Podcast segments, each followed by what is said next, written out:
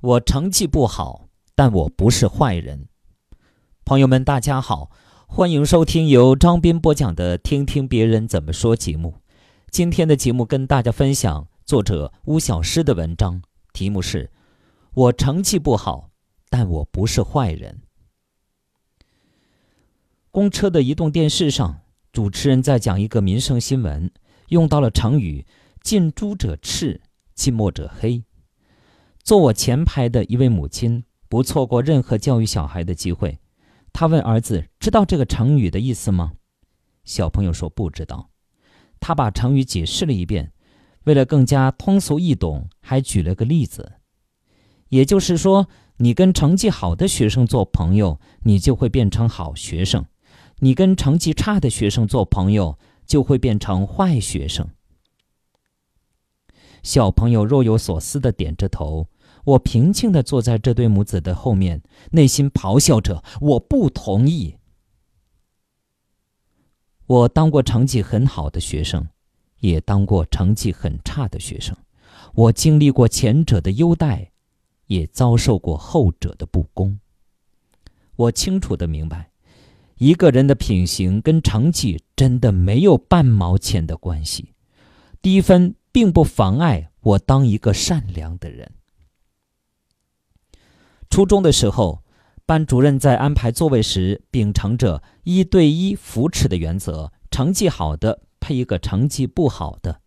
那时我成绩挺好，我的同桌班级排名跟我差不多，只不过是我是正数的，他是倒着数的。他是一个通俗意义上的差生，成绩差，调皮好动，上课看武侠小说，放学进游戏厅和网吧。擅长各种恶作剧，你无法想象他的脑洞有多大。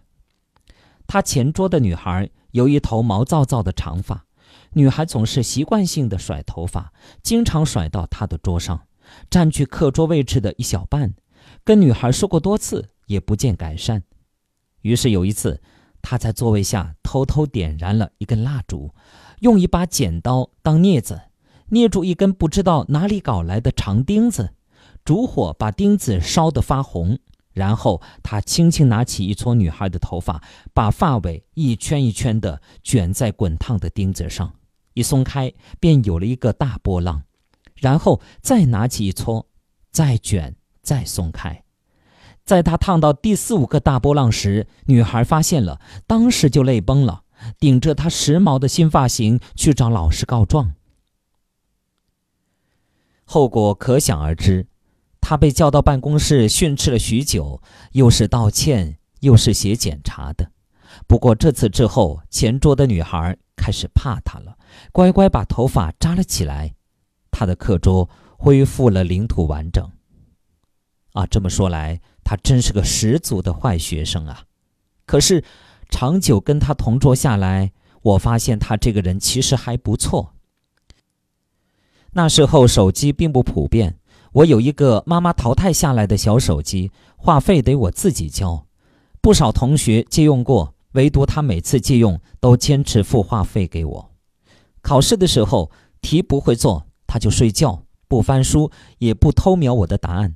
上课时看我的课外书被老师没收后，我说算了，他却借钱买了一本同样的还我。因为把生活费花在了网吧和游戏厅，他手头总是不太宽裕。尤其到了一周的末尾，他几乎早餐都不吃了。有一次课间，他让我把头扭到另一边。我问为什么，他说太饿了，把皮带紧一个扣，让我回避一下。即便经济这般困顿，他也没有因为钱去做坏事。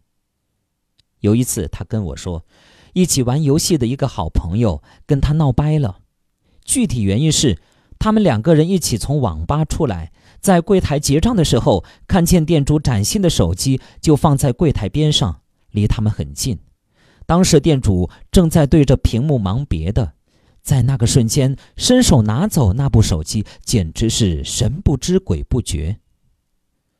好友朝他使了个眼色，在好友正要伸手时，他却把朋友拽走了。两个人的拉扯声引起了店老板的注意，朋友失去了偷走手机的最佳时机。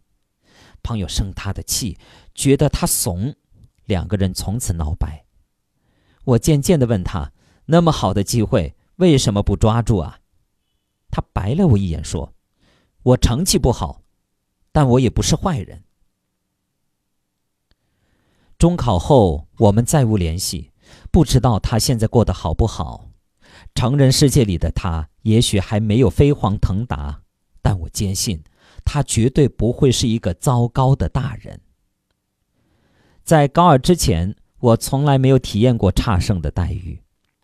高二那年，少不经事的我，从全市最好的高中休学，毅然决定回家搞创作，想用写作养活自己。休学的后果就是。以很慢的速度在提升写作水平，以很快的速度在遗忘前十年的知识。后来想通了的自己，还是回归了课堂，去到另外一所高中。当时的班主任是同学们都不怎么待见的一个人，他得知我之前的优异成绩，觉得自己捡到了宝贝，每次见我都是笑眯眯的。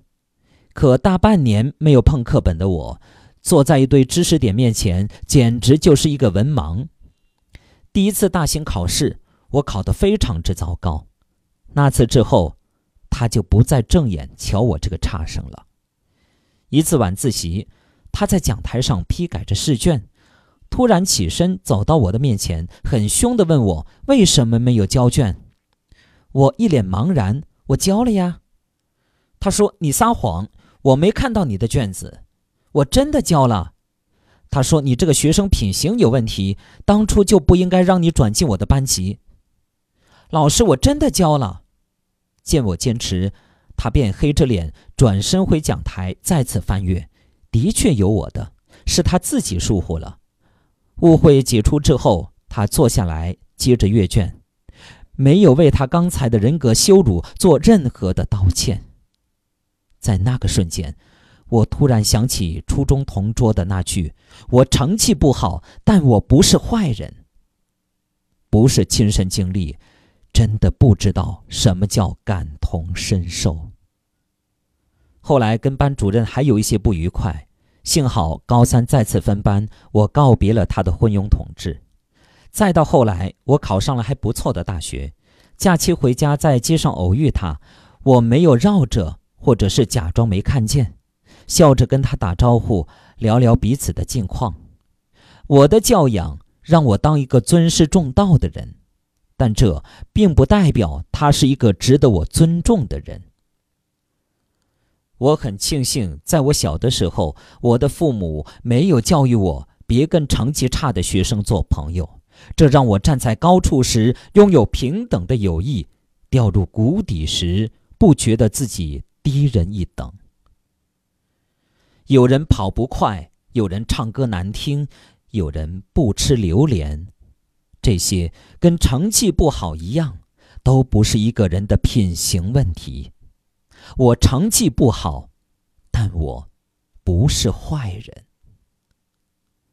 好朋友们，感谢大家收听由张斌播讲的《听听别人怎么说》节目。刚才与您分享的是作者巫小诗的一篇文章，题目是。我成绩不好，但我不是坏人。感谢大家的收听。